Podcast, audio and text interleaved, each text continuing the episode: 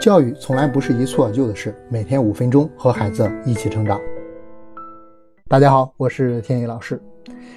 昨天啊，我们和大家聊了关于一年级要培养的好习惯，特别说明了一二年级啊是培养学习习惯的重要阶段。那么我们要培养的学习习惯都有哪些呢？我们在培养学习习惯的时候又要注意些什么呢？接下来啊，我们就和大家一起分享一下。首先啊，我们要明确学习习惯的三个方面。大家想一下，关于学习都有哪些活动呢？第一个。课堂学习，对吗？包括听课、回答问题、按照指令去行动等等，这是最主要的一部分。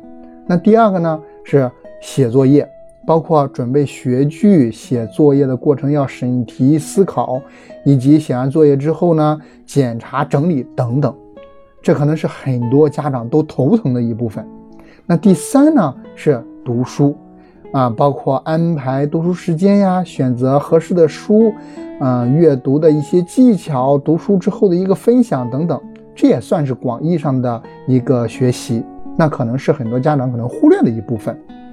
那如果您细想啊，你可能会发现，这学习的习惯的三方面，它不是孤立的存在的，而是你中有我，我中有你。比如啊，课堂学习习惯养成了之后啊，他掌握的知识可能会更牢固。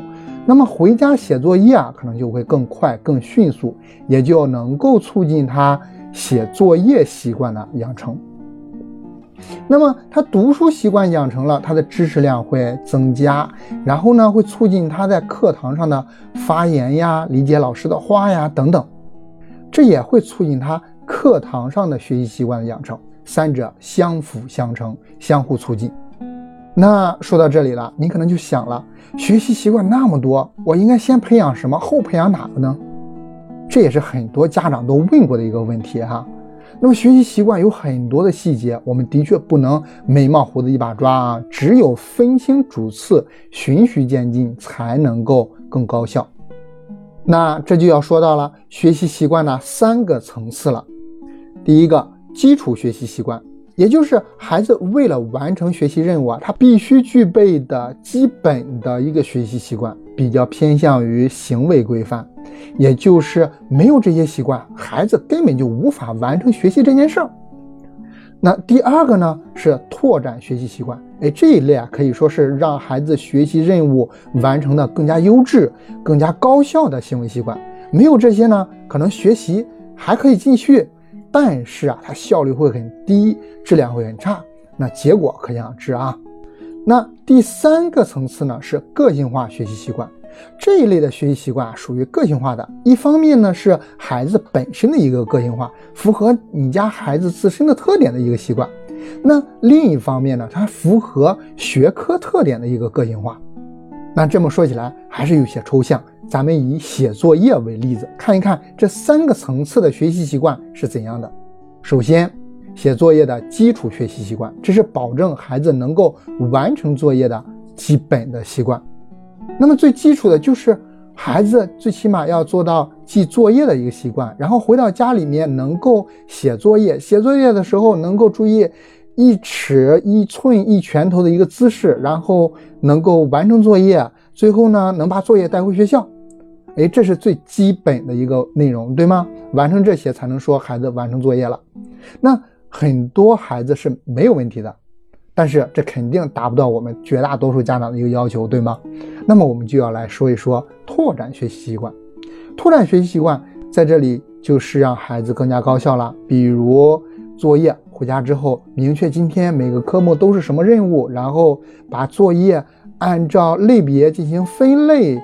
然后按照顺序去完成，同时呢，能够准备好自己的物品，然后开始写作业。这样写作业可能会更专注。那或者呢，写作业的时候啊，遇到问题能够先思考，然后再去查资料，最后呢，才去寻找大人的帮助等等。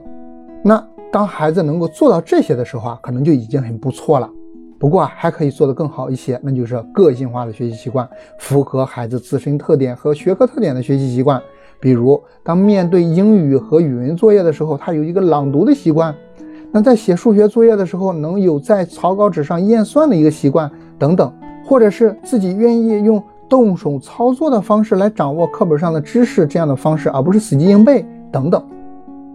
那所有的习惯培养都要有一个循序渐进的过程啊，不能操之过急。基础习惯没有养成，就着急重点培养孩子个性化学习习惯，那么孩子啊就会很有压力，反而无法形成习惯。那了解了习惯培养的三个层次，咱们啊就要根据之前讲到的习惯培养的标准步骤来培养孩子的具体某个学习习惯。但是啊，这里面可能有一个几乎所有的家长，甚至是老师都会犯的一个错误，哎，需要给大家提醒一下，就是我们要给孩子正确的指令。这句话什么意思？我们来举个例子，我们经常告诉孩子，你写作业要认真。可是什么叫认真呢？大家能够描述出来吗？很难，而且你会发现啊，不同的人描述出来的结果可能还不一样。你看啊，我们大人都很难描述清楚的事情，孩子怎么可能能够做到呢？对吗？但是啊，你听我这么描述，你感受一下会不会好一些哈？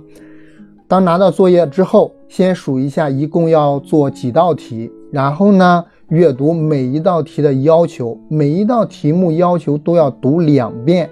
第三步再开始做题，在这个过程当中啊，将不懂或者不会的地方用笔圈出来。你看我刚刚的描述当中啊，没有任何一个认真专注这样抽象的词汇，而是用了具体可操作的一些动作。但是如果孩子按照我刚刚说的做了，你会觉得怎么样？孩子很认真、很专注，对吗？当你给孩子下达这样的指令的时候，孩子很明白自己该做什么。更重要的事情是，一旦孩子形成了习惯，也理解了这个概念了，以后你再提写作业的时候要认真，孩子就知道到底怎么个认真法了。很多时候啊，孩子在习惯养成的过程当中，不是不愿意做好，而是不知道具体该怎么样做才是好。因此啊，给孩子下达正确的指令，尽可能的是具体可执行的动作，而不仅仅是一些抽象的概念，比如专注、积极等等。接下来我们来总结一下，在培养孩子学习习惯的时候，我们包括了三个方面的内容。课堂学习、写作业和阅读，三者相辅相成。我们要分清主次，从基础学习习惯到拓展学习习惯，再到个性化学习习惯，三个层次循序渐进的去培养。在培养习惯的过程当中呢，注意给孩子下达具体可操作的动作指令，而不是抽象的概念。这样培养孩子的学习习惯就可以更快、更高效了，孩子也会越来越优秀。好了，今天的话题就跟大家聊到这里。如果您还有什么想聊的、想问的、想分享的，可以给我们留言。感谢您的聆听。